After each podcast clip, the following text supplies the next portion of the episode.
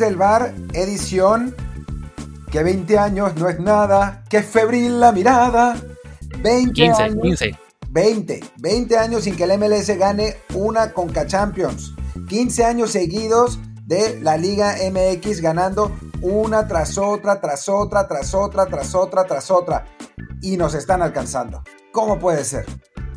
Así es, además, de esos 20 que son luego 15, recordemos que es porque los, la Conca Champions, digamos, que cuenta, la que sí aporta algo que es el, el boleto mundial de clubes, lleva solo 16 años. Perdimos el primero contra los ticos, no diré quién lo perdió, pero después, todas las que siguen, 15 totales, pues mexicano tras mexicano tras mexicano, por 5, para no hacerlos más largo esto. Y ayer, Tigres suma a esta racha el título de la Conca Champions 2020 al vencer al LAFC, el matamexicanos, a lo, a lo boxeador puertorriqueño que había echado a León Cruz de América, pues ayer ya no le alcanzó. Y con eso Tigres califica al Mundial de Clubes. Pero bueno, antes que nada, yo soy Luis Herrera y como siempre, por favor, suscríbanse. Estamos en Amazon Music, Spotify, Stitcher, Himalaya, Castro, Overcast y muchas más. ¿Y con quién estoy yo? Estás con Martín del Palacio y si parece que estamos muy felices haciendo este programa, es porque lo estamos. Y no tanto porque haya ganado Tigres, que nos da mucho gusto, sino porque a nosotros nos gusta el rigor periodístico. A veces hacemos show y, y todo, todo ese asunto, pero, pero nos gusta el rigor, nos gusta decir las cosas que pasan y que son. Y estábamos, como todo el mundo sabe, hasta la madre de los inventos sobre la MLS y que era una liga que ha subido en calidad y que nos está alcanzando y bla, bla, bla, bla, bla, bla, bla, bla no, no que este resultado entre, entre Tigres y el AFC sea representativo de nada, porque no lo es, es un partido. Y si hubiera ganado el AFC, la diferencia hubiera sido la misma, no hubiera cambiado. Pero precisamente sabíamos que si ganaban los angelinos, iban a ponerse insoportables eh, un, sector de la prensa. Entonces, la verdad es que a mí me da mucho gusto que haya ganado Tigres para evitarnos ese disgusto. Exacto, vaya, lo hemos comentado, creo que además ambos pusimos en Twitter hilos al respecto, eh, así que trataremos de no repetir todo lo que dijimos en esos hilos en este programa, pero creo que sí es importante pues señalar el, el por qué eh, hablamos de esto una y otra vez, y es esto de que la, la gente en México, pues ya sea por, por malinchismo, por vender una liga que a su vez genera dinero para televisoras o periódicos o lo que sea, pues se tiene que inflar lo que está pasando en lo deportivo, y sí, suele ser, es muy molesto que año tras año tras año haya momentos en la Conca Champions o incluso en el invento este que se que hicieron después de la League's Cup o la Campeones Cup, en los que hay un marcador que favorece a la MLS y vuelve la canteleta. ¿Y qué pasa? Que tarde o temprano se le acaba la suerte al, a la MLS y acaban ganando los mexicanos, como pasó en esta ocasión, sobre todo porque además no es la primera vez que vemos un equipo de la MLS que parece formidable, que empieza a ganar a mexicanos. Pasó con el Toronto FC hace como tres años. Pasó también con el, eh, ¿quién fue? El Montreal Impact, que también echó creo que a la América y alguno más. No, la América no. Bueno, ya no, no recuerdo ni a quién, pero bueno, dice que echó a uno o dos. El Salt Lake también quizá. Pero pasa cada tres, cuatro años. Y entre esos años vemos finales con dos mexicanos una y otra vez, semifinales con dos o tres mexicanos, y es volver a esa cantaleta, como fue este año, al ver que, oh Dios, el AFC echó al León, oh Dios, echó al Cruz Azul que casi no estaba en crisis, oh Dios, también echó al América que casi no está en crisis, y cuando se topa con un club que no está en crisis, que es eh, un club bastante bien manejado, más allá de que sus fans de repente quieran echar al Tuca cada tres meses, pues ya no fue lo mismo, tuvo, fue un partido relativamente parejo, pero al final pues se impuso, se impuso Tigres, que además así también rompió su, su mala racha de, de, perder siempre en CONCACAF y mantiene ese equilibrio que, que sobre todo, y, como decíamos Twitter, pues tiene que ver con que simplemente en lo deportivo, que es donde más tendría que importarnos, no estar fijándonos que, ah, es que en marketing, ah, es que la experiencia del aficionado, ah, es que en otros aspectos, no. en lo deportivo sigue habiendo una liga muy superior en Norteamérica y es la Liga MX. Así es, así es, y es, es superior por, por muchas razones, ¿no? Por calidad de las plantillas, por profundidad de esas mismas plantillas, eh, por nivel de juego, por infraestructura, aunque no lo crean, por calidad de los, de los entrenadores, por, eh, por incluso hasta se van a reír y no lo van a creer, pero hasta por seriedad de, de, los directivos. Lo que pasa es que creen que los directivos mexicanos son un desastre, pero no conocen a los de la MLS.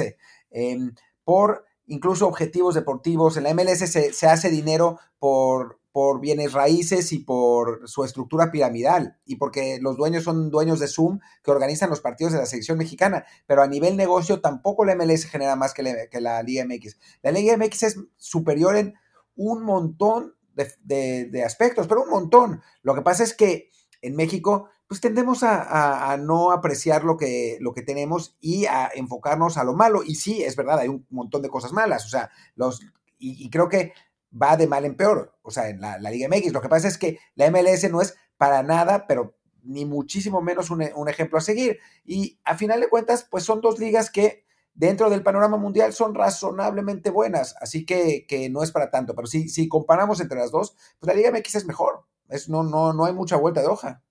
Sí, no, y en particular hacer énfasis en el tema, el, tema deportivo, ¿no? Porque sí, hoy ya empezaron algunos de los fans de la MLS a decir, bueno, pero en realidad no es lo deportivo lo más importante, sino que a ellos les importa otra cosa. A ver, lo que le importa a la MLS, punto número uno, es lo económico. Lo hemos dicho un montón de veces, que es lo que además no entendemos de por qué tanto que se critica al fútbol mexicano, que se toman decisiones en lo, que va a lo deportivo por beneficio económico y se aplaude a la liga que más hace eso, ¿no? El tema económico que pone como prioridad y que es lo que en cierto modo también lastra al tema eh, deportivo de la MLS. U otro es de que, bueno, pero miren, están trabajando bien, están exportando jugadores. A ver, el tema de exportación de jugadores, qué bueno que lo hacen, tiene mucho mérito que haya cada vez más estadounidenses y canadienses jóvenes en Europa, pero también tiene mucho que ver las ventajas que tienen ellos como mercado en términos de que sus clubes no pueden retener jovencitos a, billetazos como si los mexicanos y también que los jugadores norteamericanos suelen tener pasaporte comunitario, cosa que los mexicanos no. No simplemente es de que, ay, las canteras de la MLS son mejores que las mexicanas. No, la verdad es que no. Las mexicanas siguen siendo mejores, pero como ya hemos hablado también en este programa y en Twitter en varios lugares más, hay circunstancias muy particulares que ponen muy lenta la exportación de mexicanos, mientras que es muy sencilla la de, la de, la ¿no? Esta semana, por ejemplo, en México tuvimos la buena noticia de que se van dos chicos del Puebla, este Emiliano García, creo se llama uno, y Santiago Montiel el otro, que se van al Villarreal. No tenemos muy claro cómo se van, pero una cuestión clave es que tienen pasaporte español. Esa desafortunadamente no es una cuestión, digamos, normal en México. La mayoría de los jugadores no lo tienen y además, en cuanto debutan, tienen 18 años, eh, les suben el sueldo o los hacen firmar por un contrato de 4 o 5 años sin cláusula de adhesión y entonces es mucho más complicado que se vayan sí, que uno puede decir, ah, pues eso tendría que hacerlo diferente la liga. Pues no, ¿por, qué van a poner los clubes mexicanos ventajas para que se vayan a jugar ah, gratis o, barato al extranjero, no?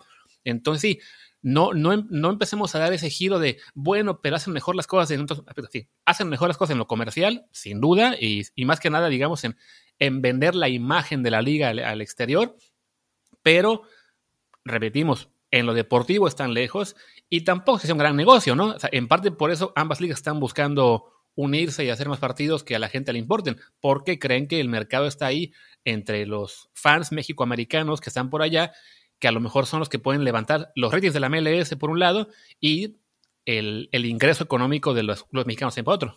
Sí, en realidad, dentro del aspecto comercial sí tiene lógica una fusión entre, entre la Liga MX y la, y la MLS. La MLS tiene ratings bajísimos en todas partes del mundo, pero especialmente en Estados Unidos, Estados Unidos que es donde importa, y la Liga MX tiene eh, ratings mucho más altos, pero al mismo tiempo la Liga MX perdón, la MLS monopoliza el mercado estadounidense con sus dólares, eh, unos ingresos que le encantaría tener a la, Liga MX. Ya deportivamente es otra historia y también hablar de eso, pues es, es, otra historia, tiene que ser otra historia para nosotros, ¿no? Pero, pero sí creo que, que tiene que quedar claro y eh, es algo que repetimos constantemente, pero, pero creo que nunca está de más profundizar en un tema porque no es un tema que se vaya a ir. Eh, yo ponía hace en la mañana, en la mañana mía, en la madrugada de, de México, un tweet que decía que hace 20 años eh, pues existían las Torres Gemelas, Britney Spears estaba eh, surgiendo, American Beauty, Belleza Americana, era la película que ganó el Oscar. Eh, no, no, digamos que se me ocurrió después, que no lo puse en el tweet, poner algo como, oigan, y leyeron el tweet de la MLS la última vez que ganaron eh, la Conca Champions? No, porque no había Twitter, no había ni Twitter, ni Facebook, ni YouTube, no había nada cuando la, última vez que ganó, que ganó la MLS. Pero ya entonces, ya entonces, nos decían que nos estaban alcanzando. Y hace 10 años, cuando el Real Salt Lake estuvo a punto de ganarle a Monterrey, porque estuvo realmente a punto de ganarle a Monterrey, fue una sorpresa que eh, los Rayados ganaran ese, esa Conga Champions, ya decían que nos estaban alcanzando. Y ahora, 10 años después, todavía dicen que nos están alcanzando. Y 5 años después, si, o 3 años, si alguna vez un equipo del MLS va, gana, una, gana una Conca Champions, porque la van a ganar. O sea, eventualmente va a pasar. Un equipo va a contratar al equivalente de Slatan, va a contratar a Messi, el New York City FC, y va a ganar la Conca Champions con Messi, ¿no? Y van a decir, ya nos están alcanzando porque la MLS puede contratar a figuras como Messi. Y sí, puede contratar esas figuras porque Messi toda la vida va a irse a vivir a Nueva York en lugar de meterse al DF. Por eso Carlos Vela no vuelve. Digo, además de porque la, el América no puede pagar el, salario que le, que le, paga el AFC, pero a final de cuentas, a nivel calidad de vida y a nivel país, pues Estados Unidos es un país más desarrollado que nosotros y ofrece mejor calidad de vida. Eh, y, contra eso, la Liga MX no va a poder competir, nunca, nunca. Va está completamente por encima de sus capacidades. Tendría que mejorar al país. O sea, y no es, no es sorprendente que los extranjeros más importantes se vayan a Monterrey, que es una ciudad que tiene mejor calidad de vida que las ciudades del centro sur, aunque a los chilangos nos duela, ¿no? Entonces, es, va, más allá del fútbol. Pero bueno, a lo que voy es, va a pasar que nos van a decir, la, la MLS está alcanzando a la Liga MX porque pueden contratar a Messi, porque ya ganaron la Conca Champions. Y cuando eso pase, Recuerden que el nivel general está mucho más allá que el resultado de un torneo o que una sola contratación. La, la eh, Liga, la, la, Liga Francesa, no es superior a la Liga Española, por más que el Paris Saint-Germain podría ganar la Liga Española caminando en este momento. No lo es porque el Paris Saint-Germain es una excepción, es una cosa, es un híbrido comprado por eh, los cataríes que al mismo tiempo tiene a la ciudad más atractiva del mundo probablemente para vivir, que es París, eh, y, que, mezcla un montón de cosas, pero la liga francesa sigue siendo la liga francesa, sigue siendo una liga de desarrollo. Y la MLS, aunque el LAFC hubiera ganado la final de la Conca Champions, aunque dentro de tres años el New York City FC, dirigido por Guardiola y, con Messi como gran figura, gane la Conca Champions, no sería representativo de la MLS. La MLS es la liga que tiene al Cincinnati FC, al Minnesota FC, al Austin FC, al El Paso FC, que no existe, pero va a existir porque necesitan poner más franquicias para sobrevivir económicamente. Esa es la MLS. La MLS es la que tiene a sus fuerzas básicas, puede, cualquiera puede tener las fuerzas, fuerzas básicas de un club pagándole dinero al club, como nos contaba eh, Ramón Raya. Yo puedo hacer mi escuelita de fútbol, le pago dinero al Dallas FC y ya soy fuerzas básicas oficiales del Dallas FC. Eh, en la que los entrenadores de, divisiones inferiores no son de tiempo completo porque no les pagan. Esa es la MLS y ese es el camino que tiene que seguir para poder acercarse a la Liga MX. O sea, no se puede pasar de cero a ser una liga seria en 20 años. No es así. Entonces, digo, para el poco tiempo que lleva viva la MLS, pues sí, 25 años, sí es, sí, ha, avanzado un montón y la popularidad del fútbol en Estados Unidos ha subido un montón, pero, pero, pero, no nos pueden alcanzar hasta por una cuestión cronológica.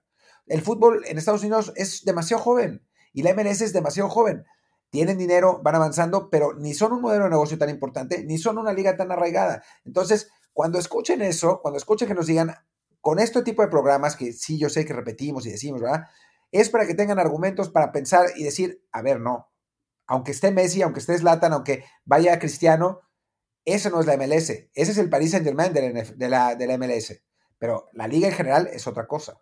Claro, y además hay que entender que la liga no va de la mano de la selección, que es algo en lo que por, lo visto que pega mucho en este momento cuando ven que es que miren, Estados Unidos tiene en este momento a muchas jugadores en Europa y nos van a ganar en el mundial que sigue. A lo mejor lo hacen, no lo sé, pero no va de la mano de entrada porque bueno, esos estadounidenses que están fuera de Europa evidentemente no están jugando en la MLS, pues no, no, no aportan al nivel de la liga y también porque lo que es el nivel de una liga y el de una selección, al no ir de la mano, también es una, la variabilidad, digamos, es muy diferente, ¿no? O sea, una liga no va a crecer de ser la liga número 30 del mundo a la número 5 ni en 5, ni en 10, ni en 20 años. Una selección sí puede hacerlo, porque a fin de cuentas lo que requiere es una generación o dos muy buenas que puede salir. El caso más claro es Croacia. Lo vimos en 98 cómo se coló hasta las semifinales del Mundial tercer lugar, que digamos que en ese punto no era el tercer mejor equipo del mundo, pero sí era por lo menos un top 8 con jugadores como Zucker, como Porcinaki, no recuerdo más nombres en este momento,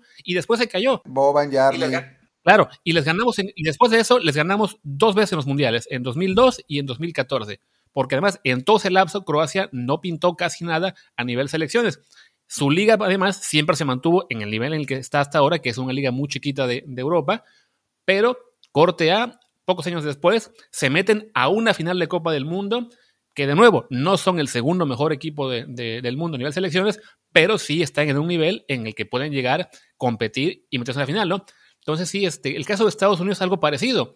Tuvo su muy buena generación con los Donovan, los Dempsey y algunos más, que les alcanzó para en 2002 meterse a cuartos este, a, costa nuestra, que compitieron bien en algunos mundiales, después se vinieron abajo, no fueron ni siquiera al Mundial de 2018, lo criticaba mucho incluso Klinsmann, que tenía eh, demasiados jugadores del equipo en la MLS, y ahora parece que van a dar otro salto de calidad y podrían, todavía no es un hecho, podrían ser muy competitivos en la que sigue pero por lo mismo, porque no va de la mano. No es lo mismo generar una camada de 15, 20 buenos jugadores que además quedan repartidos por el mundo que levantar por completo el nivel deportivo de una liga que sí, es una cosa mucho más lenta y que en la MLS, insistimos, ni siquiera es el objetivo real, ¿no? O sea, el objetivo es generar dinero, generar ingresos, ampliar el modelo de negocio y eso sí, permitirá que de tanto en tanto haya equipos como ese Toronto Jovinco, como el Atlanta de Tata Martino, como era el LAC de Carlos Vela, que parezcan muy competitivos, que son muy fuertes, que efectivamente le pueden ganar equipos de la Liga MX y algún día, no muy lejano, lo va a hacer alguno de ellos. También quizá un poco con, más suerte en el calendario de la Champions, que en lugar de jugar contra cuatro le toquen solamente dos, porque el resto se elimina entre sí. Y a lo mejor sí, ahí ganarán una Conca Champions, pero también es muy factible que ese equipo que la gane, tres años después, ya no sea ni siquiera eh, un rival de temer en la propia MLS, porque su fecha de caducidad es muy corta, ¿no? O hablamos de que el LAFC, en cuanto se vaya Carlos Vela, se va a ir para abajo. Porque fuera de él, sí, quizá Diego Rossi también es, un jugador muy, muy este, atractivo, que lo han desarrollado bien ahí. Tiene 22 años, seguramente se va a ir a jugar a Europa en algún punto. Y con la MLS no tienen ese sistema que sea tan, tan automático renovar las figuras, ¿no? En cambio, en México, lo hemos mencionado también, Sabemos que los Tigres, los Monterrey, los América, Cruz Azul, eh, León, incluso a, un nivel más abajo, Pachuca y demás, van a levantar al poco tiempo de que pierdan una figura porque tienen los ingresos y las horas básicas y el desarrollo deportivo para reemplazar a sus jugadores. Claro, habrá casos como, no sé, un Toluca que tuvo su gran era hace 15 años, 20 con, con Cardoso y Stay y ahora mismo ya está en un punto muy abajo, pero en términos generales los equipos más fuertes financieramente, deportivamente, van a seguir arriba y van a regresar una y otra vez, tanto a finales mexicanas como a torneos continentales y ser competitivos. Así es, y eso creo que eh, te muestra la, la profundidad y, el poder de, la liga. Y bueno, vamos a ver, o sea, obviamente no va a ser el último capítulo, ni mucho menos de esta eh, rivalidad en México, Liga MX, eh, digo, Liga MX MLS, ni de México, Estados Unidos, pero pero sí, creo que tenemos que hacer puntos en la historia y entender lo que ha pasado en el pasado, que es lo que hemos intentado en este, en este episodio, para, para entender mucho más al presente, ¿no? Así como, como Luis habló de eh, Estados Unidos, de, la línea del tiempo, yo hablé de, la MLS, pues seguramente así será en el futuro. O sea, todavía no podemos saber qué va a pasar con la generación de Estados Unidos en 2022. Quizás alguno de nuestros futbolistas explota y con eso es suficiente como para eh, neutralizar un montón de ellos. Quizás resulta que Giovanni Reina es el mejor jugador del mundo y pues ya nos fregamos y, ellos eh, pues por lo menos se meten a semifinales de un mundial y no los vamos a poder soportar nunca más. es, es difícil saber, ¿no? Lo que sí a lo que se puede apostar, a lo único que se puede apostar es al nivel regular, al, nivel eh, regular de un equipo, ¿no? O sea, México sabemos cuál es su, su nivel habitual. Estados Unidos habitualmente está un paso abajo. En general, pues generaciones van, generaciones vienen. Quizás si Velo hubiera estado más comprometido, México hubiera llegado a cuartos de, final mundial y si lo hubiera hecho hubiera llegado probablemente a semifinales también porque era 2014 y el equipo de cuartos de final hubiera sido Costa Rica. Eh, quizás en Estados Unidos sí le toque llegar a, cuartos de final. Quizás un sorteo bueno en 2026 nos permita a nosotros, nosotros tengamos el camino libre para llegar a, semifinales, mientras que los gringos de pronto se enfrenten a, no sé, a Francia en segunda, en segunda ronda o en, o en cuartos y pierdan ahí. O sea, hay un montón de, de variables, ¿no? Creo que lo importante es entender dónde estamos parados, dónde están parados ellos y hasta dónde, digamos, es la normalidad que lleguemos. Después, los accidentes del destino, el sorteo, una tarjeta roja, una expulsión. Eh, una, un autogol. Pues el fútbol es, es, muy impredecible, ¿no? Pueden pasar mil cosas, pero lo importante es el trabajo, lo importante es el nivel general. A partir de ahí, pues puede pasar lo que pueda pasar. Sí, porque además ya para cerrando un poco esta comparación México-MLS, alguien me contestaba hace rato que bueno, pero todo es una cortina de humo, porque en realidad en México todo se está, todo está haciendo mal, avanzamos, y también es decir que, espérense, no, no todo está mal, sí, hay, hay cosas que no, que no funcionan bien, el tema del no descenso nos molestó mucho, evidentemente, sabemos que a nivel directivo hay malos manejos, que ahora mismo pues vemos a dos clubes como América y Cruz Azul en, una crisis deportiva importante, pero también hay detalles que se hacen bien, ¿no? Creo que en trabajo de fuerzas básicas, en general, muchos clubes han dado paso adelante. El hecho de que parece que ya hay un plan para regresar a la Libertadores Sudamericana que salió ayer eh, cómo lo planean hacer y que implicaría pues que mandamos a los primeros cuatro, los campeones y subcampeones, a Conca Champions, los siguientes tres del año futbolístico a Libertadores, los siguientes tres a Sudamericana y los ocho restantes a la League Cup con, la MLS. Y bueno, es un buen paso, ¿no? Parece que vamos a recuperar ese roce que queremos con Conmebol al tiempo que se mantiene esa alianza con la MLS que pues que aunque no nos guste, pues parece que será necesaria en lo económico y, y a fin de cuentas ayudará a que todos los clubes mexicanos tengan también roce internacional, eh, más allá de que evidentemente el que nos importe más sea el de, los, el de la Libertadores Sudamericana. Eh, poco a poco, pues lo, que mencionaba de los jugadores del Puebla, ¿no? Que se van a ir ahora a, Villarreal. O sea, se dan pasos, ¿no? No, no todo está mal, no, no todo es un, una pesadilla del fútbol mexicano. Sí quisiéramos que avanzáramos más rápido, sí quisiéramos que ya se nos acabara el trauma del quinto partido o el caso de Cruz Azul de su campeonísimo y lo que sea, pero eh, hay que también mirar un poquito más a, lo que se hace bien y a las buenas posibilidades. En términos de selecciones, ¿no? Por ejemplo, apenas hace un par de días se anunció que se va a jugar contra Gales, ese rival que especulábamos podía ser en noviembre, pues al final va a pasar en marzo. Entonces, lo que nos habla de una comisión de selecciones nacionales que está trabajando también para buscar mejores rivales, aprovechar una circunstancia como la actual que impide jugar en Estados Unidos, pues sacarle jugo y en lugar de decir, ah, pues juguemos un amistoso en México y contra el que se pueda, no, pues Vamos a por lo menos tratar de viajar, hacer más fogueo contra rivales fuertes. Gongales a lo mejor se consigue que juegue también hasta Gareth Bale ese día eh, y, faltará que se, que se consiga un segundo partido contra otro europeo o asiático o africano. Entonces, poquito a poquito hay cosas que se hacen bien y también eso nos debe de repente pues alegrar, ¿no? No todo tiene por qué ser malo, no todo tiene por qué ser este, crisis y, y nefastez y no sé qué más, sino que bueno, pues, en este caso por lo de entrada, hoy es un día bueno, ¿no? México ganó un torneo más en, el área, se confirma como la mejor liga, y pues también se vale aplaudirlo y no estar siempre sufriendo porque no, no, es que viene la MLS, ¿no? Porque no mejor soñar con que, bueno, ya sería mucho, pero con que a lo mejor Tigres tiene una actuación tan buena como la que tuvo Monterrey hace un año, ¿no? Exacto, ojalá, ojalá, creo que tiene el talento por lo menos para, para hacerle partido al, al ganador de Libertadores, que justo además se me, se me fue por completo, qué vergüenza. Em, quedan cuatro, bueno, quedan cinco. Son Palmeiras, Santos, si no me equivoco, eh, River, y falta que se defina si es Boca o Racing, el cuarto semifinalista, que además sería muy chistoso porque la final es en Maracaná y puede ser una final ya sea con dos argentinos o con dos equipos paulistas en Río.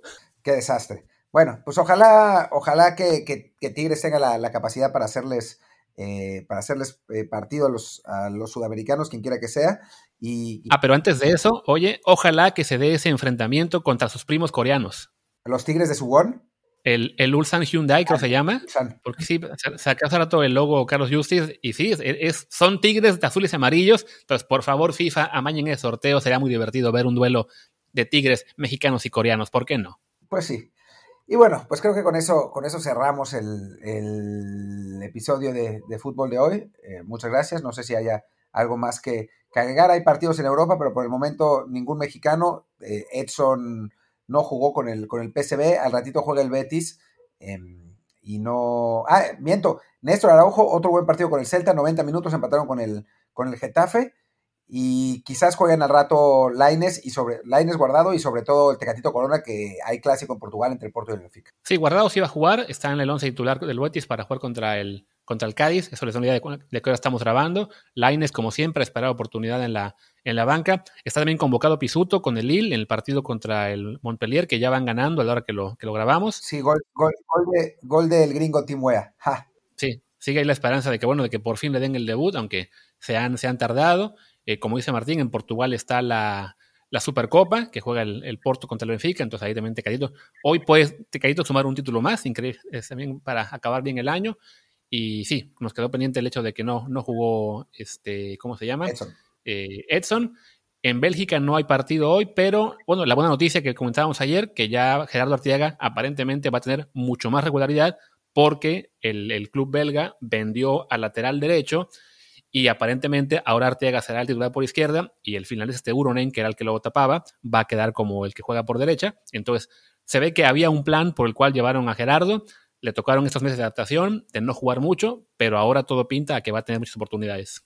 Ojalá, y bueno, pues el Genk vendió a, vendió este jugador al Atalanta por 10 millones de euros. Ojalá dentro de año y medio eh, sea Arteaga el que se vaya a un equipo italiano por 10 millones de euros, ¿no? Sería un, un gran éxito. Y también ojalá que en este verano, bueno, perdón, invierno, eh, sepamos en las próximas semanas que por lo menos se va un mexicano más a Europa, o por lo menos que Diego cambia de equipo a uno donde sí lo van a jugar. No, no ha sonado en este momento nadie importante, ningún jugador con mucha fuerza que se vaya a ir a, sea un Macías, sea un Monte, sea Córdoba. Pero bueno, de repente sorpresas, pues nos queda esa esperanza de que alguno tenga eh, posibilidades. Ah, también que ya Eric Gutiérrez, el que está en el PSB, ya entrena mañana con el grupo. Y, lo, y Chucky Lozano, por lo que vi, estaba hasta en la convocatoria hoy, así que la, solución del, solución del domingo no fue tan grave. Eh, lo, mandaron a la banca, pero bueno, mejor que, descanse. Está jugando ya el Napoli contra el Torino, al descanso van 0-0. Y sí, ahora sí creo que ya con eso podemos dar el episodio de hoy de fútbol por terminado y ya regresaremos con un episodio navideño eh, noche, de Nochebuena con los picks de la NFL y quizá algún regalito por ahí, ¿no? Ya veremos más tarde. Pues muy bien, muchísimas gracias Luis, yo soy Martín del Palacio y mi Twitter es arroba martindelp. Yo soy Luis Herrera y el mío es arroba luisrha, el del programa es arroba desde el bar POD, desde el bar pod. Pues gracias y hasta la próxima. Chao.